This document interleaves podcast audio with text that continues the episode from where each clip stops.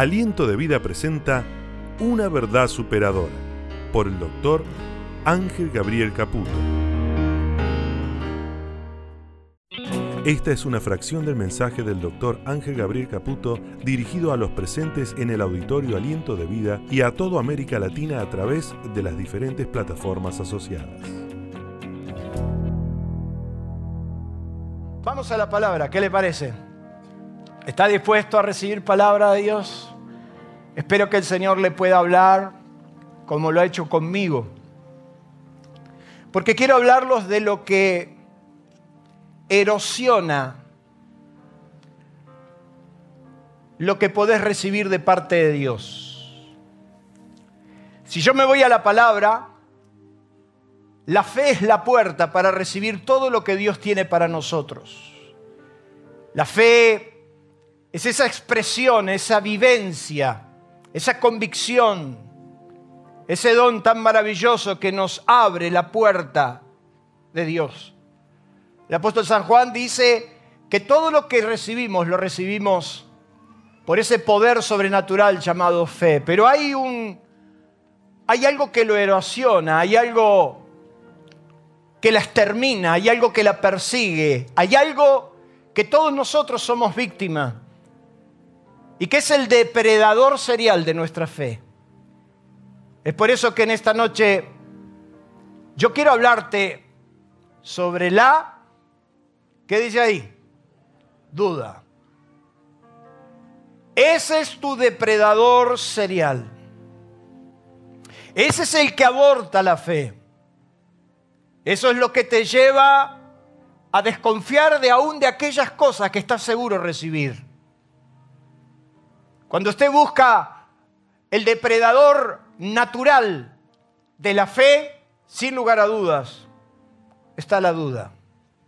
Y a mí me gustaría que usted sea sincero conmigo, porque hoy voy a hablarle de lo que también me pasa a mí.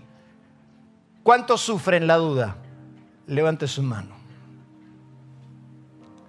En una de las escrituras más trascendentales de la literatura, hay una frase que a mí me gustaría empezar este mensaje, una frase que ha hecho memorial allá por el 1600 a William Sherpy.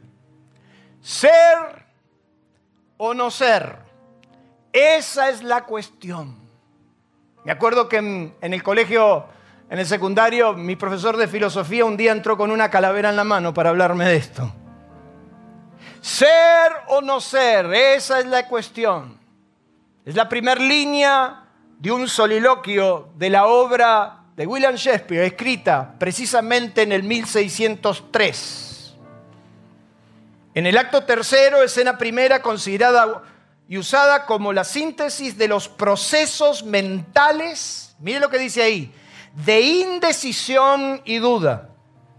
Y es consecuencia del conflicto interior que atraviesa el personaje de la obra ante la fatalidad de los hechos. Hamlet, el príncipe de Dinamarca, la obra escrita para él. Y entonces este filósofo empezaba su, su presentación en esta duda infinita, en esta crisis interior de que todo ser humano tiene donde empieza a cuestionarse la existencia de sí misma y frente a las realidades que lo iban asombrando, entonces empieza a cuestionarlo todo. Y empieza de alguna manera a llenarse de duda y a entender que el ser humano atraviesa por esos valles. El valle de la duda, donde parecemos ser pero no somos, donde de alguna manera lo que hoy sostenemos mañana lo cuestionamos y donde nos cuesta a través del tiempo sostener lo que creemos. La duda. Dicen los que saben que la duda es la suspensión e o indeterminación del ánimo entre dos juicios o dos decisiones, o bien acerca de un hecho o de una noticia. También dicen que es la vacilación. Mira lo que dice ahí. Es la vacilación del ánimo respecto a su creencia y a la certeza. Es cuando empieza dentro nuestro esa vacilación y esa separación entre lo que creemos y lo que no creemos. Y entonces empezamos a cuestionarnos. y empezamos a transitar ese camino llamado duda, que dicen que es el corte voluntario y transitorio del juicio para dar espacio y tiempo al Espíritu a fin de que coordine todas sus ideas y conocimiento. Cuando le empezamos a dar lugar a la duda es como que tenemos una interrupción en nuestras creencias. Es como que empezamos la dicotomía entre lo que decimos creer y lo que podemos vivir. Pero dicen también los que saben que la duda es la incertidumbre, la irresolución, la perplejidad, la vacilación, el dilema y la, ¿qué dice ahí? Sospecha. Es ese estado que nos toca vivir. Es ese estado de sospecha, donde será o no será. ¿Será que Dios lo va a hacer o no lo va a hacer? ¿Será que Dios va a actuar o no? Y aunque creemos, sin darnos cuenta, la duda empieza a llenar nuestro corazón. El apóstol Santiago cuando habla de esto, hablando de la falta de sabiduría, dice que le pidamos a Dios, el cual nos da abundantemente. Pero dice Santiago, pero pida con fe, no dudando, ¿qué cosa? No dudando nada. Porque el que duda es semejante a la ola que es arrastrada de un lugar al otro. El hombre de doble ánimo es inconstante en todos sus caminos. Quien tal haga nunca recibirá nada del Señor. Y entonces nosotros nos subimos a ese atril y decimos, no dude, no dude y Dios lo va a hacer. Y a veces nosotros cargamos sobre nuestros hombros la pesada carga de decir, no dudo, no dudo, no dudo nada. Pero díganme la verdad, ¿cuánto dura en ese estado? Porque todos, miren lo que dice ahí, todos hemos pasado por el triste camino de la duda. Todos. Generándonos en ocasiones verdaderos derrumbes interiores y en otros casos fortalezas increíbles que nos llevan a la libertad plena. La duda ha hecho en nosotros muchas veces derrumbarnos en nuestro ser interior, caernos en un abismo profundo, como también la duda nos ha llevado a libertades extraordinarias, porque de repente te pudiste reaccionar a tiempo y te levantaste en fe diciendo, pero yo sé que el Señor lo va a hacer. Pero la duda nos lleva a los extremos. Y yo quiero decirle, y quiero que me preste atención, que la duda, mire lo que dice ahí, la duda le cabe a los que creen. Y ese es el real peligro porque engendra incredulidad. Y esta es la única razón por la que Dios no puede hacer nada. Yo quiero decirle que todos los que somos capaces de creer, todos dudaremos. ¿Cuántos dicen amén?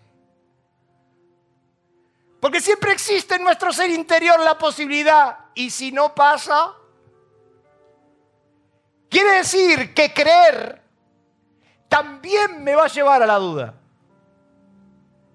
Y es ahí que cuando yo le abro la puerta a la duda, la duda empieza a gigantarse y cuando yo no la sé espantar a tiempo, esa duda nos lleva a la incredulidad. La duda no es de la incredulidad, la duda es para los que creen. Porque el que no cree, el que está incrédulo, no duda de nada. Él no cree. Entonces usted le puede decir, pero mira, Dios te puede bendecir, Dios te puede levantar, Dios puede cambiar tu vida. Pero como él no cree, él no duda. ¿Usted no conoce gente que no duda de su incredulidad? Él está convencido porque no cree en nada. Pero la duda se empieza a asomar a los que son capaces de creer. Entonces diga conmigo, cada vez que creo, tengo posibilidad de dudar. ¿Sí o no? dígame si a usted le pasó o le estoy hablando en chino. Dios me dio una palabra, Dios me dio una promesa. Y yo la creo, pastor. Y yo soy capaz de creerlo. Pero después viene sigilosamente la duda dentro de nuestro corazón y empieza a decir, ¿será que eso es así? Yo no sé si es tanta la verdad la que dijo el pastor. ¿Será así? Ahora hay gente que está convencida de su incredulidad. Quiere decir que la duda solamente opera a aquellos que son capaces de creer. Y es tan nocivo esto que es la duda lo que engendra la incredulidad.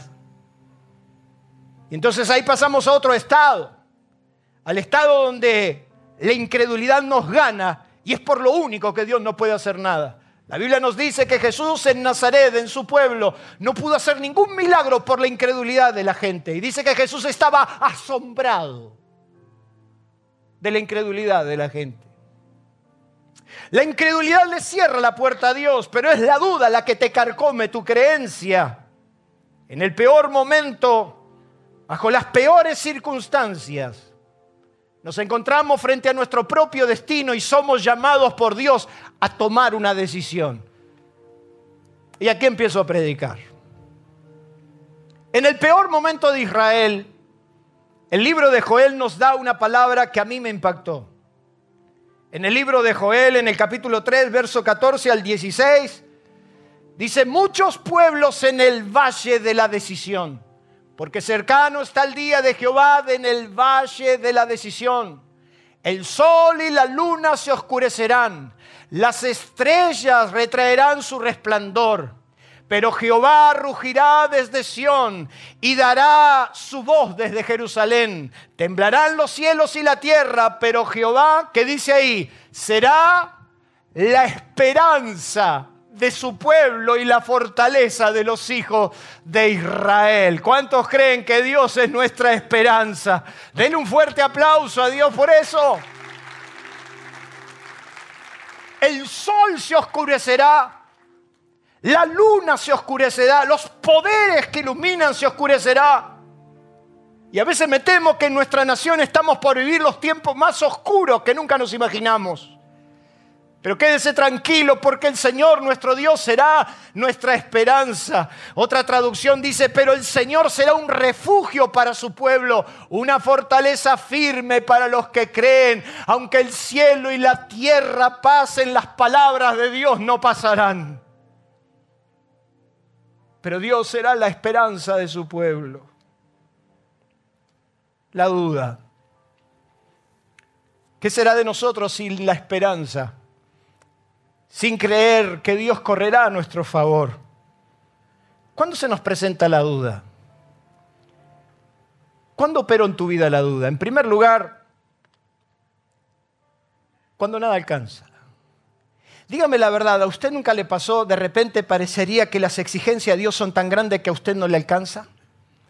¿A usted nunca le pasó que de repente se mira en el espejo y mira al otro y dice, no, pero el Señor él lo va a escuchar porque Él es más bueno que yo? ¿Nunca le pasó eso? Pareciera en un momento de nuestras vidas que hasta nuestra propia fe no alcanza. En Marcos, capítulo 9, un padre desesperado se acerca a Jesús porque cree que Jesús le puede salvar. Tiene a su hijo enfermo de una manera muy cruel.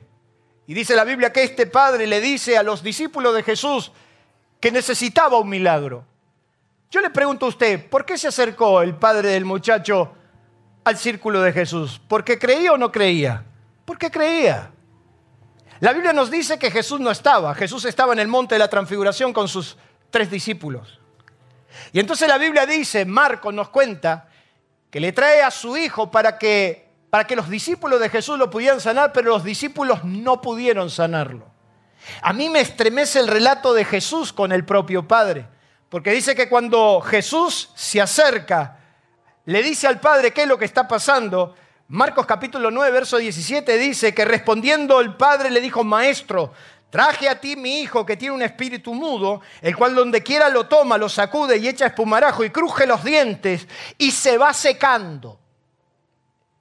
Yo quiero decirle que para ningún padre es tan fácil vivir una situación así. Pero es el padre el que le dice, yo necesito un milagro porque mi hijo se va secando. Yo te pregunto, ¿Por qué el Padre se acercó a Jesús? ¿Porque creía o porque no creía? Porque creía. ¿Por qué venís a la iglesia? ¿Por qué te acercás a Dios? ¿Por qué orás todas las mañanas? ¿O de vez en cuando? ¿O cada 15? ¿O cada 30? Pero de vez en cuando te acordás y doblás las rodillas. ¿Por qué lo haces? ¿Por qué crees que Dios te está escuchando? Y de alguna manera a veces parecería que Dios está muy distante, pero a veces también pensás que está muy cercano.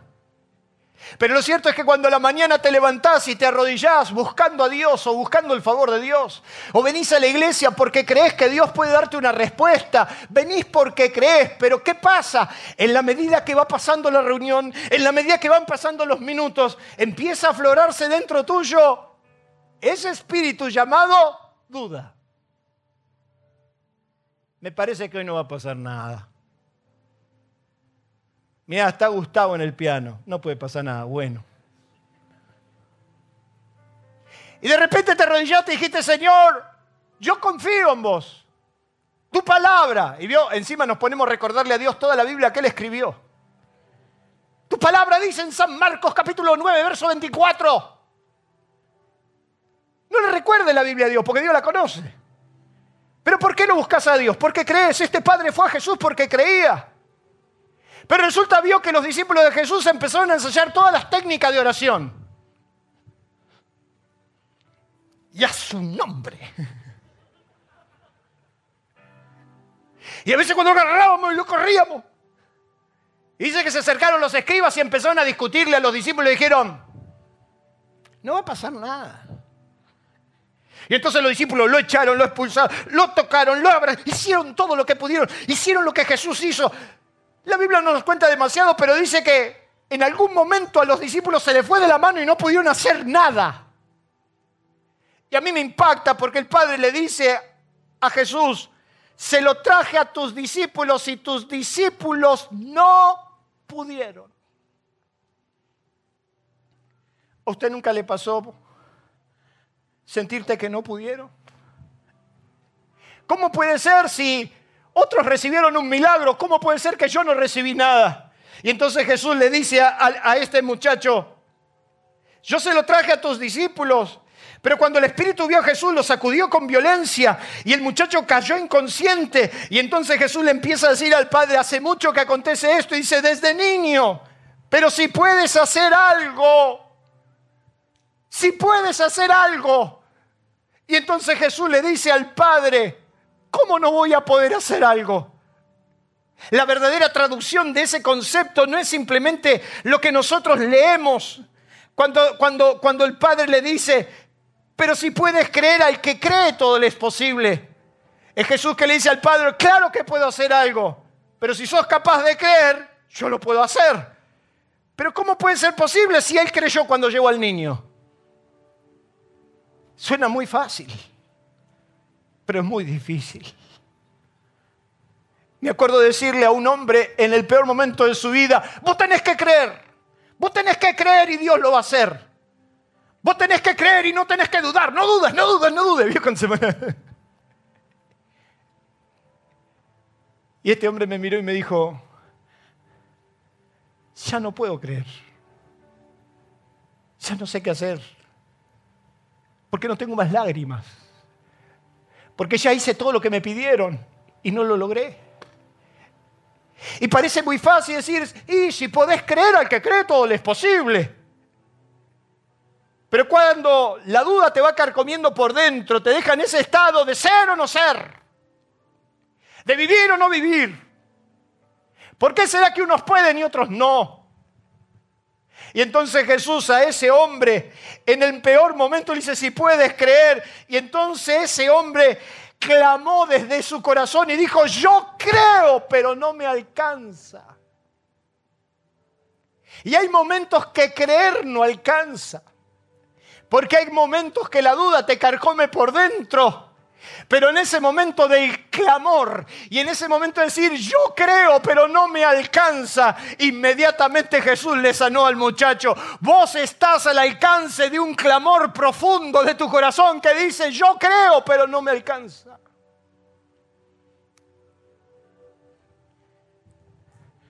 Cuando la duda viene sobre nosotros, nada nos alcanza. Parece que la vara nos queda muy alta y es entonces que la culpa se asocia con la duda y fuimos. Porque entonces la culpa empieza a trabajar con la duda y te dice, sos demasiado pecador, sos demasiado malo, ¿Sabe por qué Dios no te responde? Porque vos no hiciste las cosas bien. ¿A usted nunca le pasó eso? ¿Sabe por qué Dios no te responde? Porque por ahí Dios tiene otra cosa, pero, entonces la culpa empieza a trabajar tan, tan ligada a la duda que terminamos diciendo, el milagro no es para mí. Pero yo quiero decirte hoy, donde me estés escuchando, si me estás escuchando desde tu casa o a vos que estás acá sentado, hay veces que la vara nos queda muy alta, pero es el momento de entender que a pesar de la duda, Dios está al alcance de nuestro clamor. ¿Cuántos dicen amén? Den un fuerte aplauso a Dios. No siempre se puede no dudar. Porque cuando creo puedo dudar. El tema es clamar a Dios para que eso no, no avance. ¿Cuándo la duda viene sobre nosotros? Cuando nosotros nos probamos a nosotros mismos. Hay momentos que yo necesito saber si lo que estoy creyendo lo voy a vivir. Hay momentos que yo tengo que vivir la experiencia de saber que lo que Dios dijo se va a hacer. Yo quiero que usted abra su Biblia en su todos los que trajeron Biblia en Segunda de Reyes, capítulo 2. Segunda de Reyes, capítulo 2.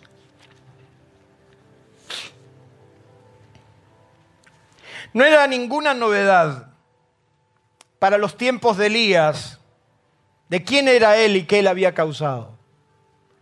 Nadie dudaba de que Elías era el profeta de fuego y del agua.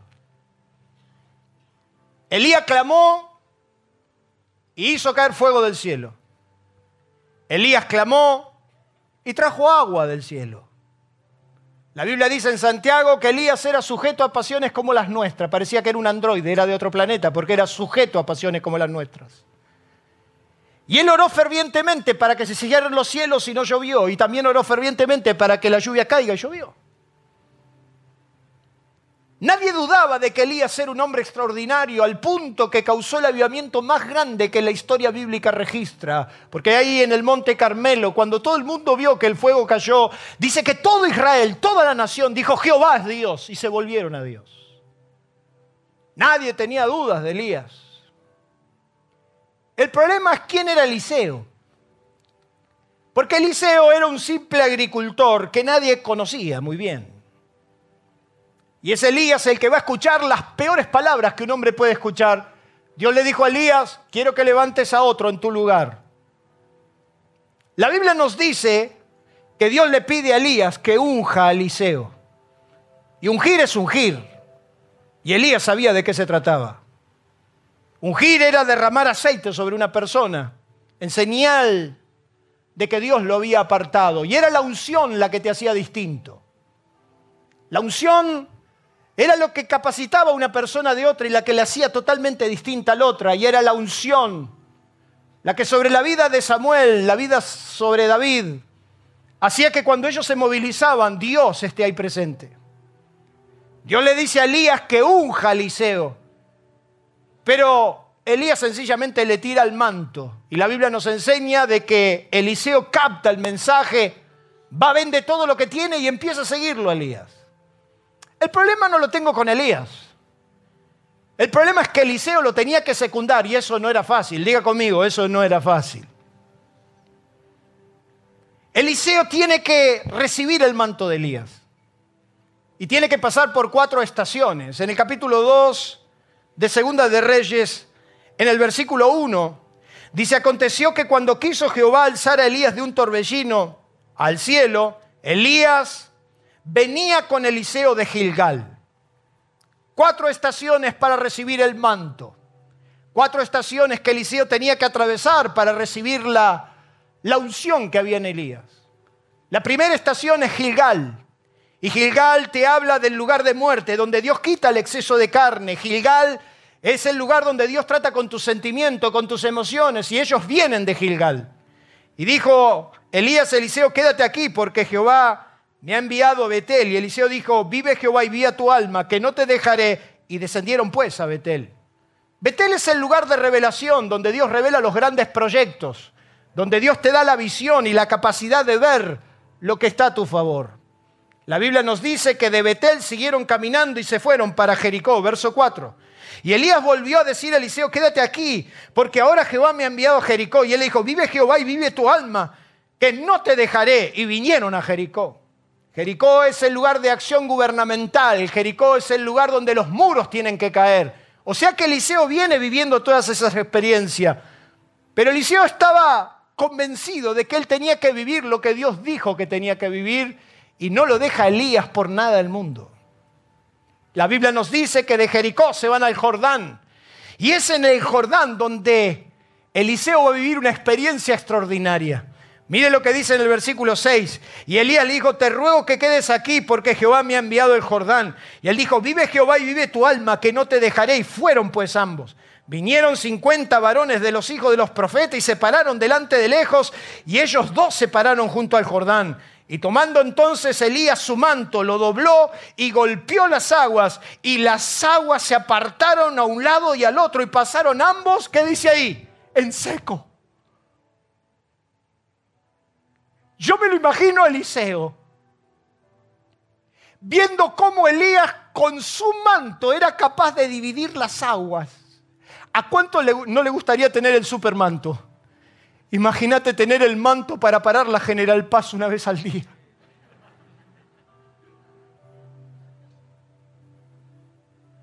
Imagínate lo que es estar en ese momento y, Eliseo ve que Elías con el manto dobla el manto, golpea el Jordán y el Jordán se abre.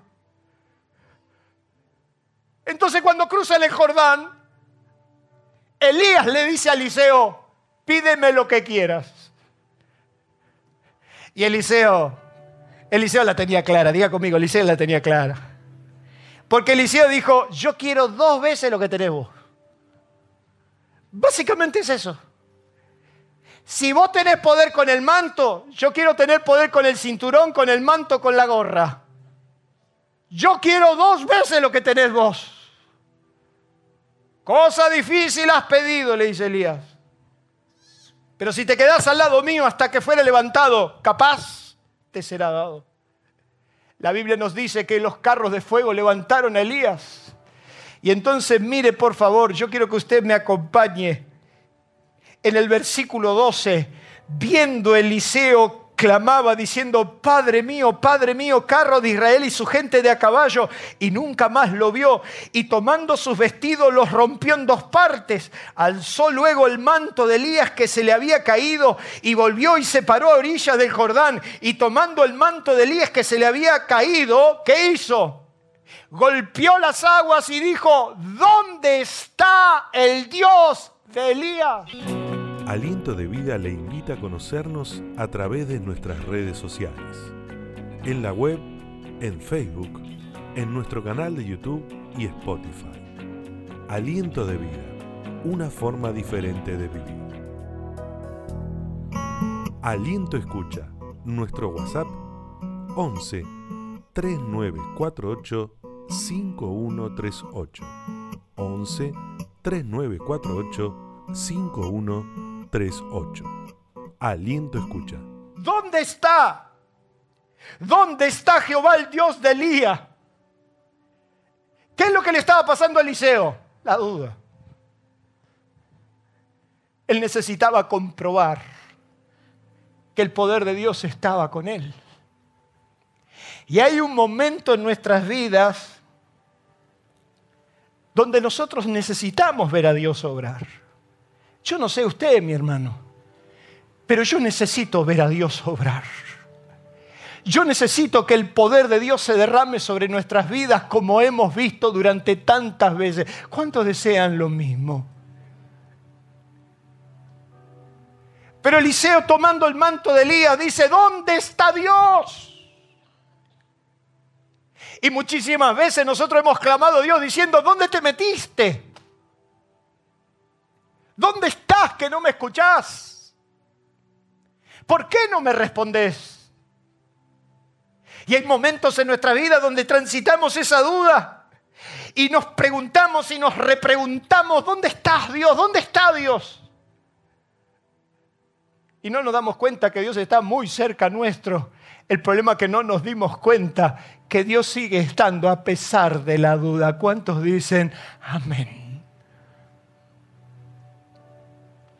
La duda se presenta aún cuando nosotros necesitamos probar, probarnos a nosotros mismos. La duda se presenta cuando las cosas... ¿Cuántos son verdaderos maestros en esto? A ver, díganme la verdad. Cuando las cosas no salen como queremos. Nosotros muchas veces vamos a Dios con el plan perfecto. Nos imaginamos a Dios. Yo me he imaginado cosas que mejor ni les cuento, hermano. En los momentos de crisis, en los momentos de quiebra, en los momentos de dolor. Yo he, llegado a soñar, hermanos, que del patio de Mar de Ajós haría un pozo petrolífero. ¿Usted cree? Yo he soñado que ángeles de Dios me tocaban el timbre y me dejaban una caja con 500 mil dólares. Nunca vinieron, hermanos. Somos especialistas en darle los programas a Dios. Una vez un hermano me decía, tenía una férrea competencia con otra persona que se dedicaba a lo mismo y, y, me dice, Ángel, yo estoy orando, pero estoy orando para que el otro impío se funda, se funda, que los productos le salgan mal, que se prenda fuego una casa. Yo me lo quedé pensando, somos bárbaros en ofrecerle los planes a Dios. Pero ¿qué pasa cuando los planes no salen como queremos? De repente oraste por un hijo aplicado, un hijo disciplinado, un bocho, y te sale eso. Y los planes no te salen. ¿Y cuántas veces, Ezequiel, preparaste un mensaje y dijiste, hoy salgo y la rompa todo y no te dieron ni la hora? ¿Cuántas veces, Dani, Gustavo, preparaste tu mejor servicio y de repente la gente ni siquiera cantó? Ah, entonces decimos, pero, pero el hombre propone. ¿Y qué dice? Y Dios dispone. Pero a mí no me gusta cuando los planes no me salen. Juan el Bautista apareció como el resonar repentino de la trompeta de Dios. Juan el Bautista se para en su sociedad a decirle, que el reino de los cielos se había acercado. ¿Qué duda podían caber en Juan si desde el vientre de la madre fue lleno del Espíritu Santo cuando se encontró con Jesús? ¿Se acuerda usted cuando María visitó a Elizabeth? Y dice que cuando el niño de Elizabeth, o sea Juan, que era el primo de Jesús, escuchó la salutación de María, dice que fue lleno del Espíritu Santo desde el vientre. ¿Qué duda podía caber en Juan si Juan es el que se para delante de todo y dice, viene uno detrás de mí, el cual no soy digno de desatar la correa de su calzado, él los bautizará en Espíritu Santo y Y dice que cuando lo vio Jesús dijo Juan, he aquí el Cordero de Dios que quita el pecado del mundo, he aquí el Hijo de Dios.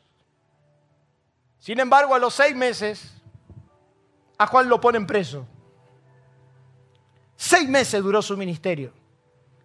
Seis meses que lo rodeó la gente. Juan introduce a Jesús y automáticamente Herodes lo pone preso. Herodes lo pone preso y en la cárcel empiezan las dudas.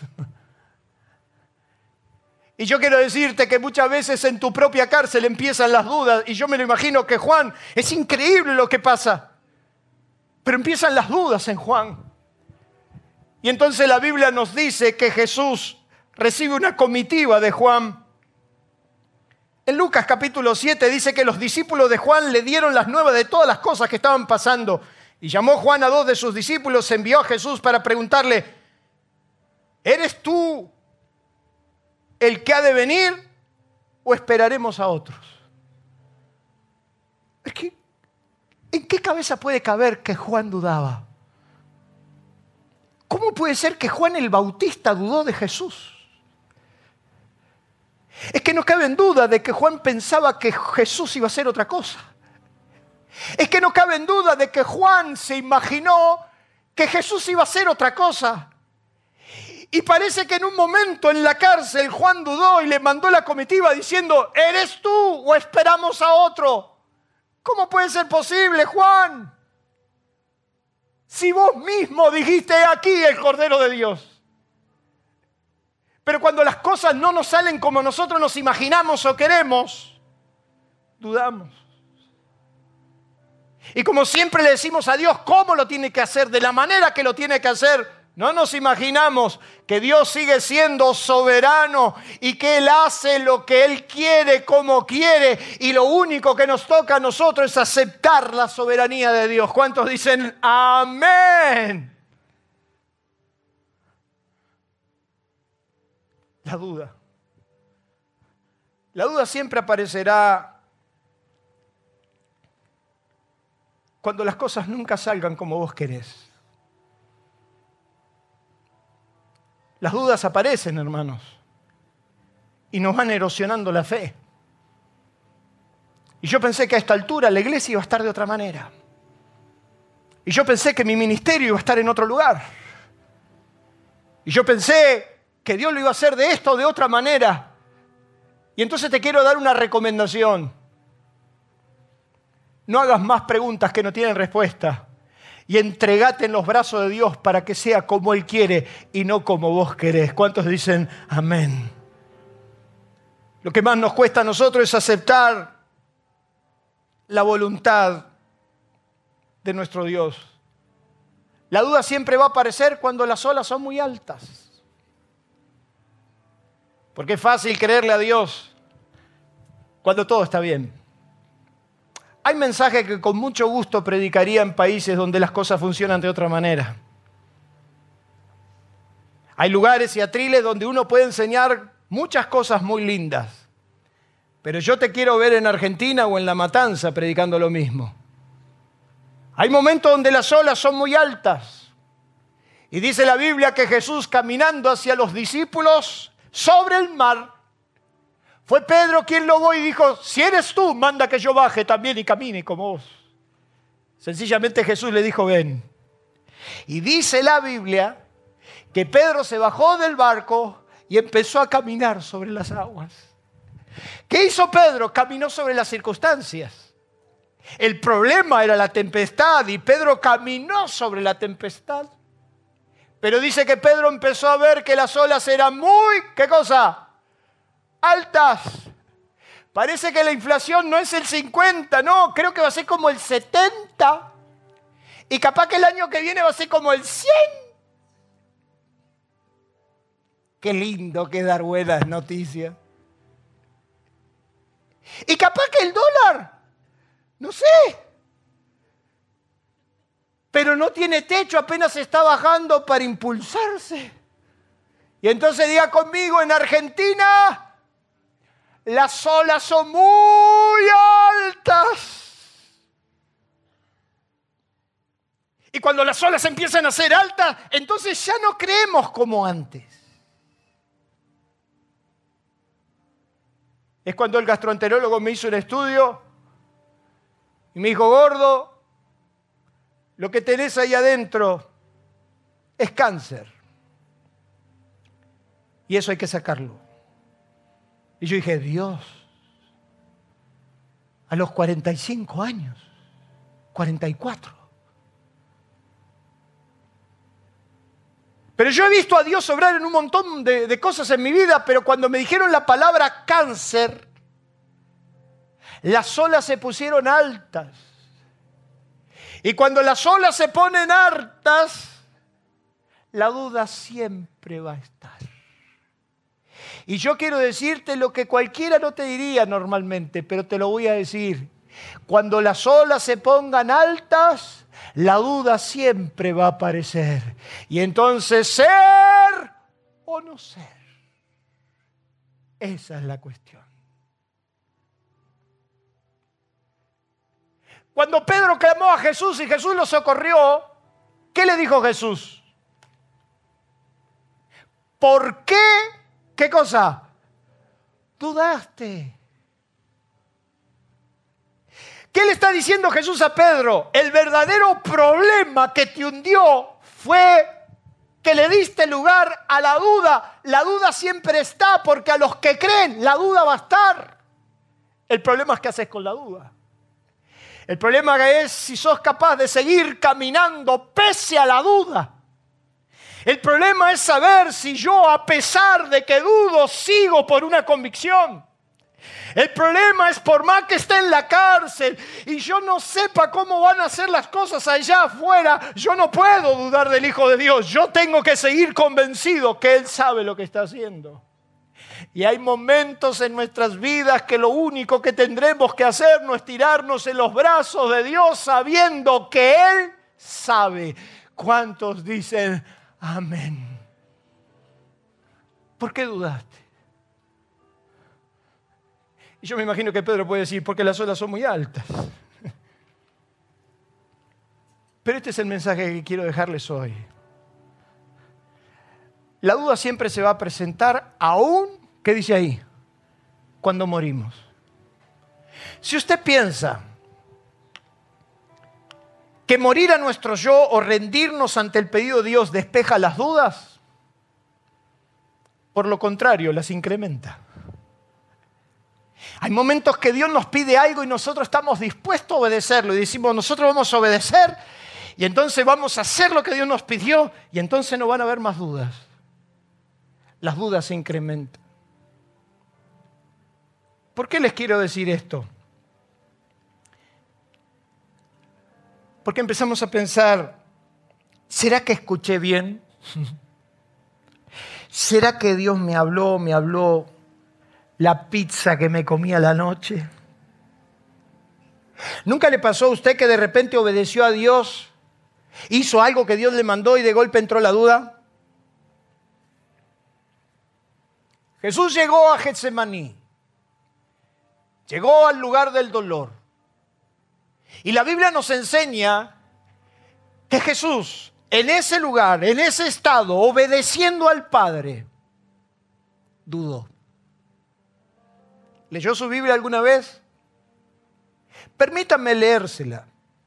Dice Mateo capítulo 26 que entonces llegó Jesús con ellos a un lugar que se llamaba Getsemaní, que significa prensa de aceite. Y dijo a sus discípulos, sentados aquí entre tanto que yo voy allí y oro. Y tomando a Pedro y a los dos hijos de Zebedeo, comenzó a entristecerse y angustiarse en gran manera. No puede ser. ¿Usted leyó bien su Biblia? Dice la Biblia que en reiteradas ocasiones Jesús dijo, yo, mi vida, no me la quitan, yo la pongo. Jesús en reiteradas ocasiones dijo, yo vengo a hacer la voluntad de mi Padre.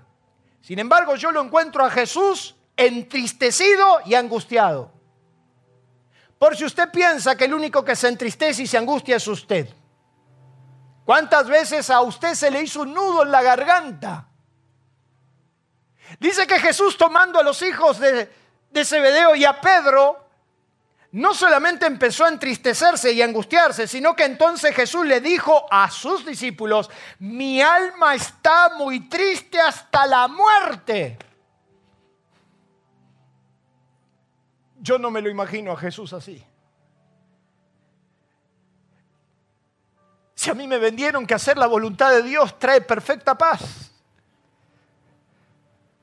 A mí me vendieron que obedecer a Dios me iba a traer absoluta certeza. No siempre fue así.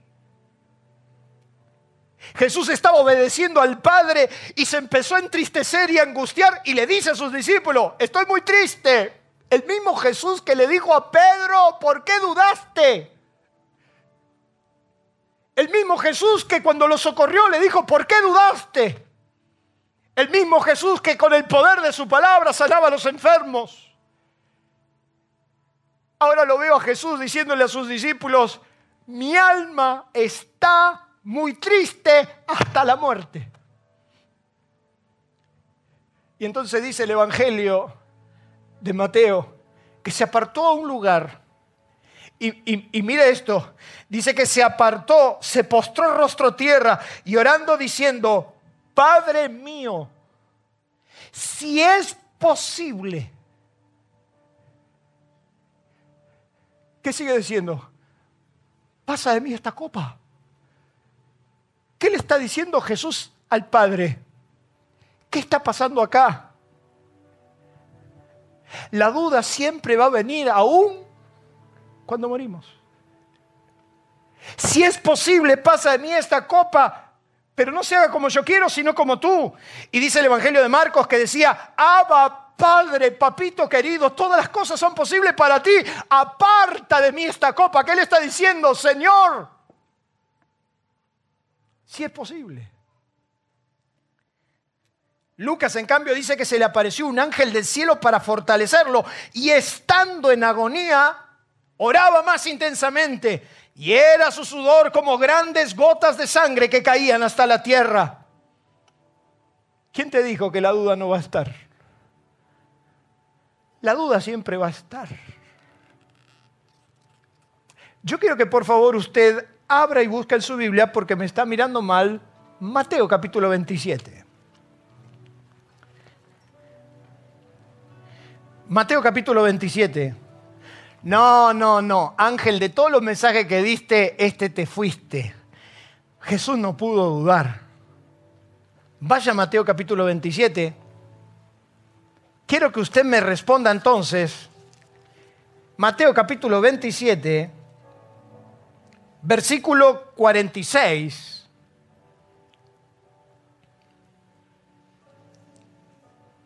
Cerca de la hora novena. Jesús fue crucificado cerca de la hora sexta. Pero dice cerca de la hora novena, Jesús clamó a gran voz diciendo, Elí, Elí, lama sabactani. Esto es, Dios mío, Dios mío, ¿por qué? ¿Me lo puede decir? ¿Cómo puede ser posible que Jesús en la cruz se siente solo y duda, duda que el Padre, duda que el Padre esté con él? Lama Sabactani. Eloí, Eloí, Lama Sabactani. Dios mío, Dios mío. ¿Por qué me has desamparado? Claro, usted me puede contar, bueno, eso era plan del propósito de Dios, él se tenía que hacer pecado, él tenía que morir como un pecador, pero ¿acaso él no lo sabía? Vuele por favor conmigo y vaya a Lucas capítulo 23. Lucas 23.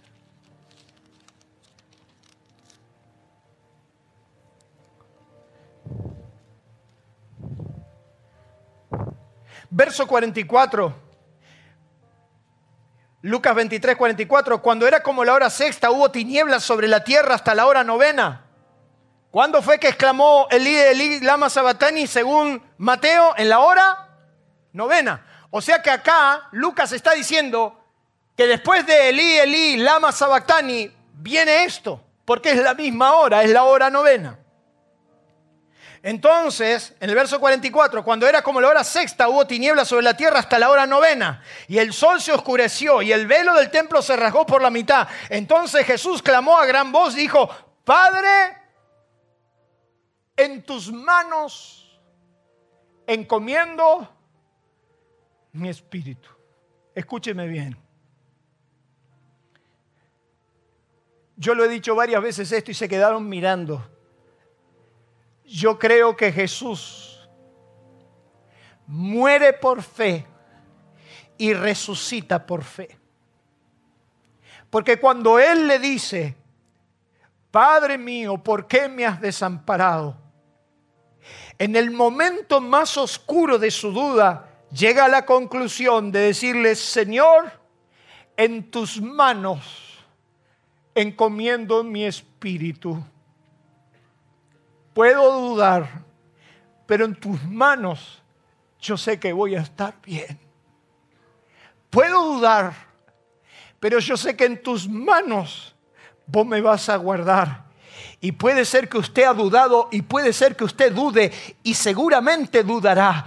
El problema es si duda. El problema es si usted no cree que Dios, a pesar de todo, Dios va a estar para socorrerlo, para levantarlo, para sanarlo, para liberarlo, para fortalecerlo.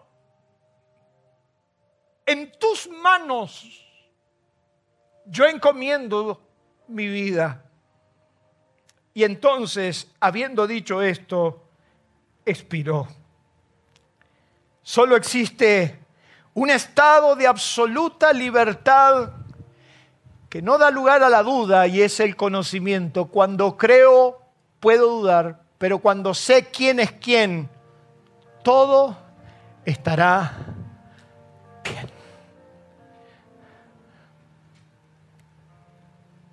Cuando yo sé quién es Dios y cuando yo sé que en sus manos estaré mejor, aunque dude, yo puedo decir lo que dijo Job.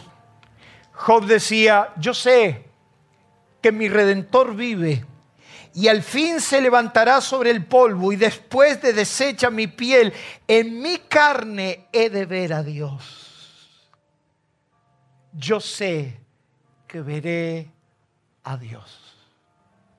¿Cuántos en esta noche necesitan ver a Dios? ¿Cuántos en esta noche, en el valle de la decisión, llegan a la conclusión que la única esperanza está en los brazos de Dios? Y aunque las cosas no salgan como quiera, aunque las olas sean muy altas, aunque me tengo que probar a mí mismo, aunque mi fe no alcance y aunque muera y la duda esté ahí, yo sé que mi Dios estará a mi lado. Cierre sus ojos, incline su rostro. ¿Cuántos en esta noche están viendo que las olas son muy altas? ¿Cuántos están viendo que los planes no salen como quisimos? ¿Cuántos están viendo que a pesar de haber obedecido, la duda persiste.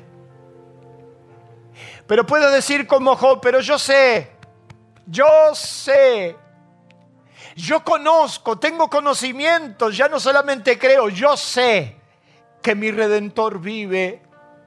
Y aún en el peor momento de mi vida, yo veré a Dios. ¿Cuántos en esta noche quieren ver a Dios? Levante su mano donde está. Yo quiero ver a Dios. Y si la duda está arrasando tus pensamientos, si la duda está barriendo tu fe, si la duda está erosionando la fe, hoy Dios te dice, no dudes, yo estoy, yo estaré siempre, siempre estaré a tu lado, tenga su mano levantada, quiero orar por usted. Me encantaría que usted pueda venir al altar para orar por usted, pero no lo podemos hacer. Yo quiero orar por usted ahí donde está. Levante su mano, porque yo sé que la duda siempre va a estar. Pero dale, dale la mano a tu Dios, ahí agarrado, agarrado de Dios. Yo sé, yo sé que Dios estará ahí. Padre, bendigo cada mano que se ha levantado. Yo te pido, Señor, que arranque de nuestro corazón toda duda que nuestra fe pueda permanecer intacta, creyendo como el primer día. Pero si aún esa duda ahí está persistiendo, Señor, yo estaré firme creyendo en nuestro Dios. Gracias Espíritu Santo por esta palabra. Yo declaro buena tierra donde la he sembrado y yo declaro que esta semilla prospera y da fruto en la vida de mis hermanos. En el nombre maravilloso de Jesús. Decimos amén y amén. ¿Le puede dar un aplauso a Dios en esta noche? Aliento de Vida presentó Una verdad superadora. Si usted quiere recibir más sobre estos y otros mensajes, escríbanos a info@alientodevida.com.a o visite nuestras redes sociales. Cristo, el motivo de mi vida. Nuestro auditorio se encuentra en la ciudad de San Justo, Partido de la Matanza, provincia de Buenos Aires, Argentina. Usted será muy bienvenido en este lugar. Aliento de vida, una forma diferente de vivir.